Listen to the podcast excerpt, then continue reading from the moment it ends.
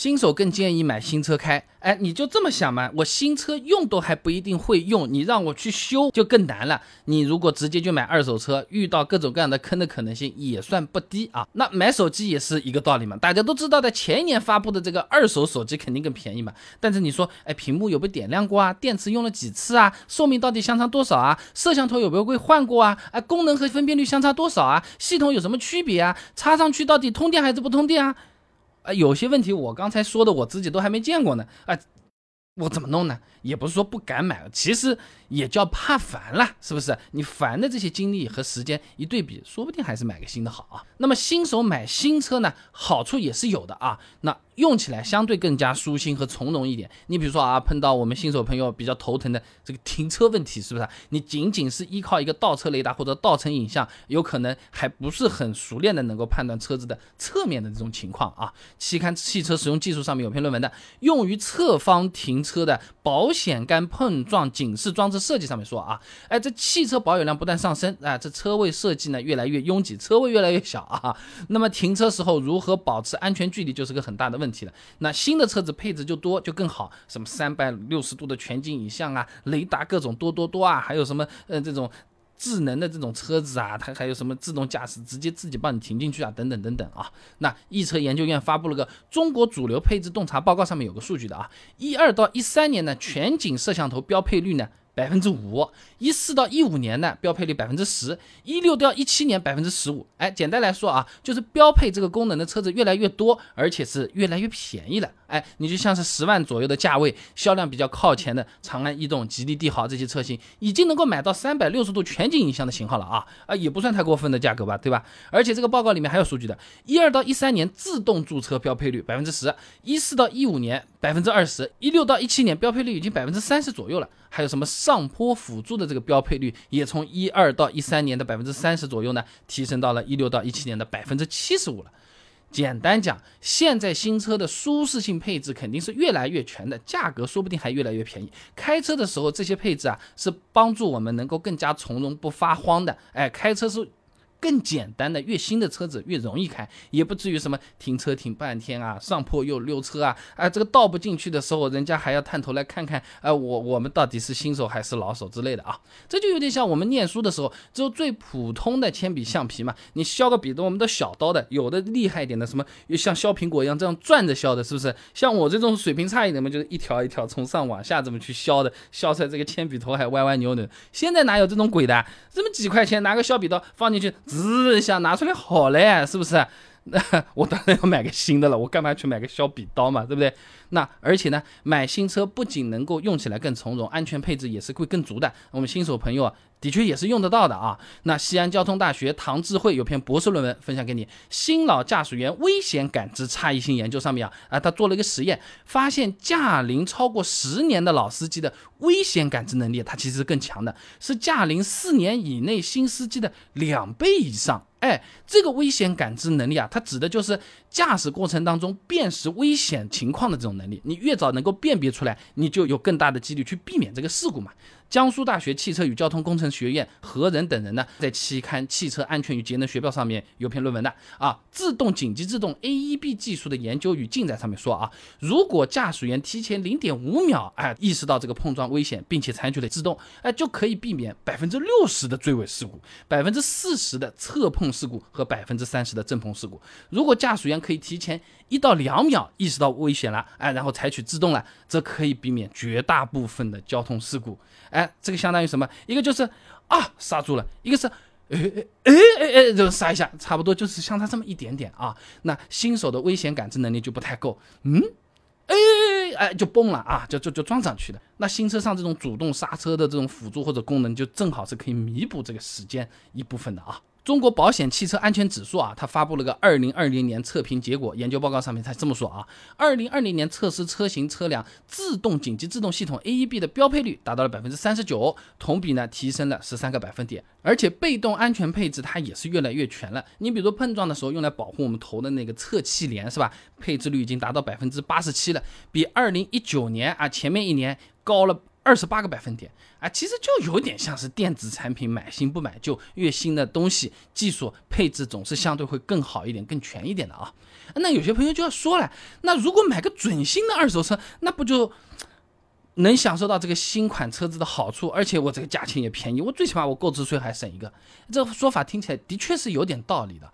那么仔细想想，又好像会有些小瑕疵啊。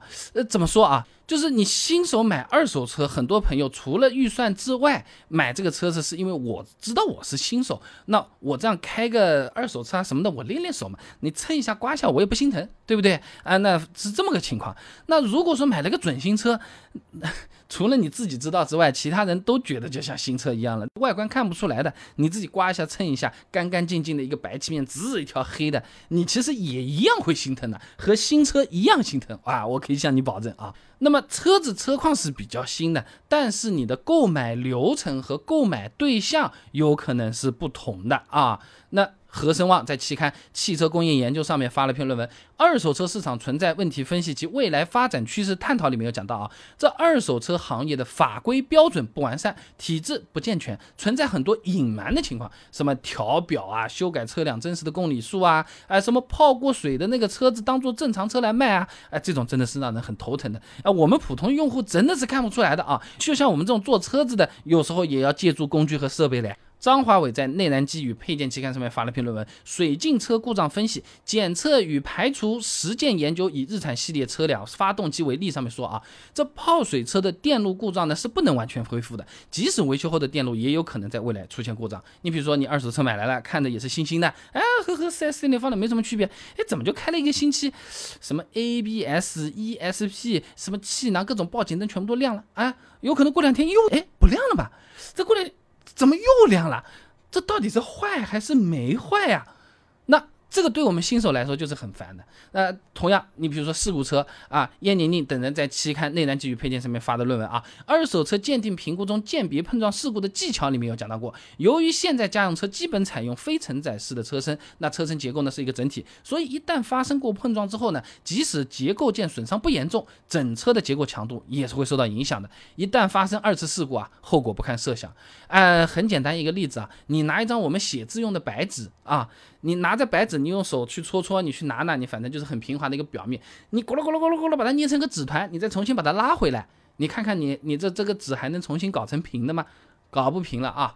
那刚才我也说了，即便是我们这种做汽车的，或者说是专门就是做二手车的维修和鉴别或者是买卖的朋友们，哎，有可能也要专业的设备啊，呃，额外的经验灵感啊，还要调查各种各样的资料啊，还有。失策的时候还有亏钱的可能，这个是很头疼的。所以不是所有的二手车不行，好的二手车其实也是挺多的。那不然的话，市场怎么会那么繁荣，对不对？关键就是好的和差的混在一起的时候，我们心里有没有底，我们的判断能力够不够，遇到糟心事情我们担不担得住的问题啊。那如果不买准新二手车，那么选择一些车龄大一点的二手车呢？价格当然是便宜不少了啊。那么配置安全性上有可能没有新的好。前面我们也讲过，故障率比之前是要高一点的。以前视频也做过啊，三年以内的车子车况相对是比较稳定的，而且呢。部分车型啊，还是继续是有厂家的质保的，出了问题直接四 S 店你给我换换换换换，全部给我换成新的，对吧？那么三年到六年车龄的呢，就有可能会出现一点什么橡胶件老化啊、局部漏水啊、部分地方漏油等等这种小毛病，偶尔有可能还有点异响啊。那么六年以上的车型问题就更多了。其实和我们人是有点像的，年轻的时候你随便乱来好了。我以前在星巴克打工的时候。三天啊，七十二小时我没有睡觉。第四天啊，开开心心的还能去上班，哎，觉得是生龙活虎的。那等到后面，哎，呃，去四 S 店上班了，后面做汽车了，到现在来来做自媒体了，是吧？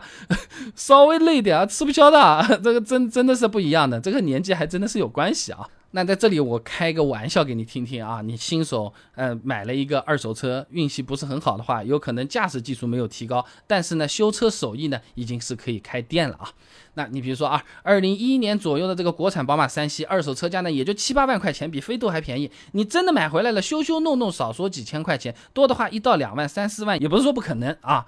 那这就是因为买车的时候啊，呃我们没有这些充分的经验，很难去搞懂具体的车况配置。年款啊，什么大改款、小改款、中期款、中期第二次再改版，这啊，我的天哪，是吧？那你就比较难衡量这种比较久远的二手车，它到底应该是什么价格，有什么通病，修下多少钱？你一时冲动一看，哎，买什么什么丰田本田，买个宝马，买个宝马好，哎，你还真买回去了，嗯呃，这个东西就不好说了，这个维修还是有问题的，而且呢。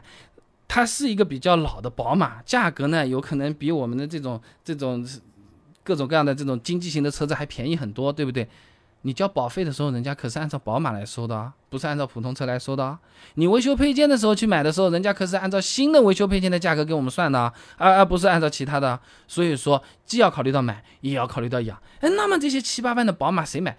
哎，都是那些玩车的买来魔改的，这个手刹一拉，足足足飘出去，轮胎都会冒烟的，给他们玩的。我们代代步的不一定要考虑这种东西的啊。所以总的来说，呃，新手朋友呢，直接买台新的安心就好。钱不够的话，可以做贷款；预算比较低的话，车子可以买便宜点，不要紧。那那你就是想要去练练手的话，你租个车啊，你开个两个月，是多费了点钱，不要紧啊。你先租来开。比如说，你就想买这台车，你就把这台车型租来，开了两个星期或者是一个月，哎，手们也练熟了，这台车到底适不适合你长久相处，你自己心里还有数了。长期试乘试驾啊，是不是啊？车圈子里不是还有长测车呢？看个半年一年，我们当然不用搞那么久，但肯定比你去 4S 店啊，呜转一圈，一个漂亮的小姐姐，是不是对你笑眯眯的说：“你看这车好吧？你看空间棒吧？今天签签单就怎么样？”你哪能知道真实的车况和你的生活的匹配度有多高呢？啊，所以说这个我是建议大家可以试试看，买之前先租，开完练了手了，知道车子合不合适了再下单啊。